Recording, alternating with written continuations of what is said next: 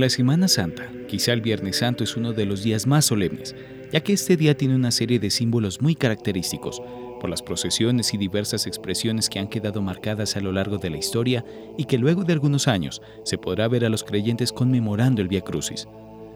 Este día se recuerda cuando Jesús muere en la cruz, escena bíblica que se ha representado de muchas formas en el mundo cinematográfico y teatral en la simbología de la Semana Santa y que guarda un significado especial.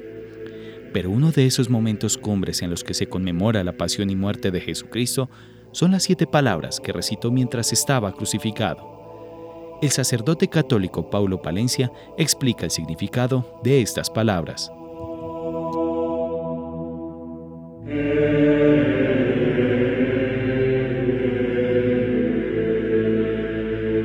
El Viernes Santo, que hace parte de la Semana Santa en la Iglesia Católica, se une en espíritu de penitencia para conmemorar lo que llamamos la pasión y muerte del Señor.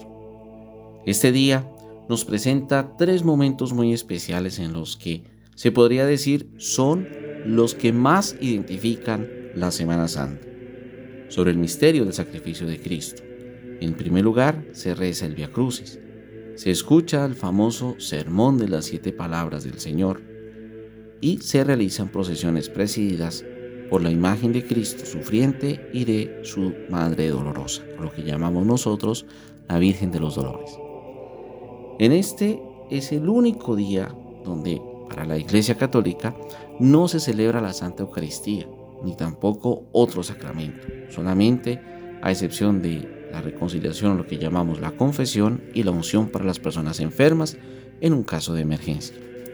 Ahora, es un día para encontrarse con Dios, este día, Viernes Santo. La iglesia, desde hace más de 40 días, es decir, lo que llama el tiempo de la cuaresma, nos ha invitado a encontrarnos con Dios con muchos gestos, como el Via Crucis todos los viernes, la confesión y signos personales como el ayuno, la oración, la abstinencia, además de invitarnos a la confesión. Todo esto se resume en este día del Viernes Santo con algunos signos como lo que llaman el Via Crucis, en la cual la gente hace una procesión hacia una montaña, particularmente en Colombia, que es muy común hacerlo, siguiendo las 14 estaciones, recordando a Jesús en su camino al Calvario. Esta práctica en algunos lugares se hace también en horas de la mañana o también en horas de la noche, a veces después de la ceremonia de la palabra, cuando se lleva el cuerpo de Jesús al Calvario, se puede también celebrar el Via Crucis. Este día Generalmente a las 3 de la tarde se celebra la ceremonia de la palabra. En todas las iglesias con la lectura de la pasión del Señor y en algunas iglesias se, predica el famoso sermón de las siete últimas palabras de Jesús.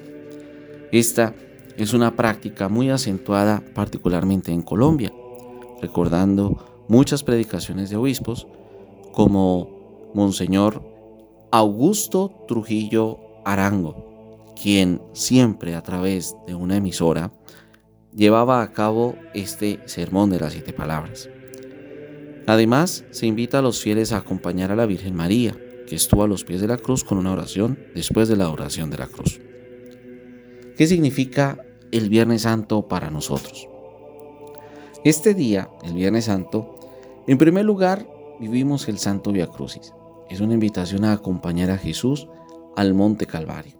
Esto quiere decir acompañar a las otras personas en los momentos más difíciles, en especial cuando alguien necesita de nuestra compañía.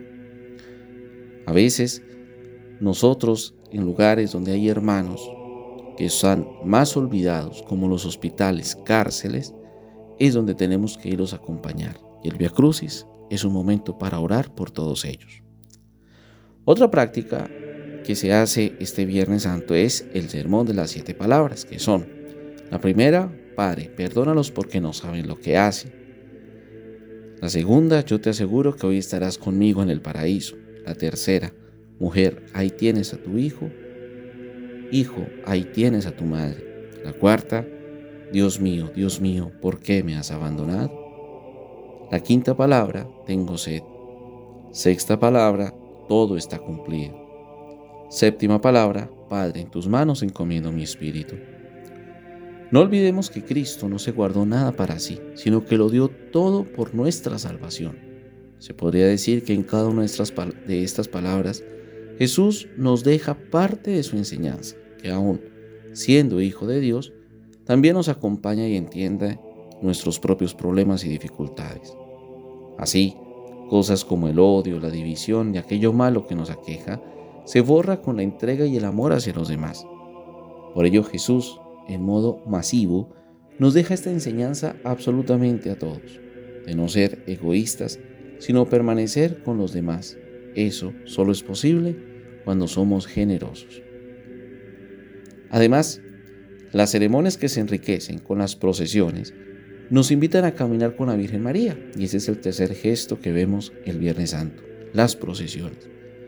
Así, al igual que lo vemos gráficamente o representado en cada una de las procesiones de la Semana Santa, esto quiere decir que solos no podemos hacer nada, sino que como lo vemos en las procesiones, debemos dejarnos ayudar por los demás, a acompañar y dejarnos acompañar. Así, nosotros debemos creer que el otro, aunque no nos pueda acompañar o de pronto no nos pueda ayudar, en el otro está el mismo Dios que nos ayuda con los problemas cotidianos en el peregrinar de nuestra vida.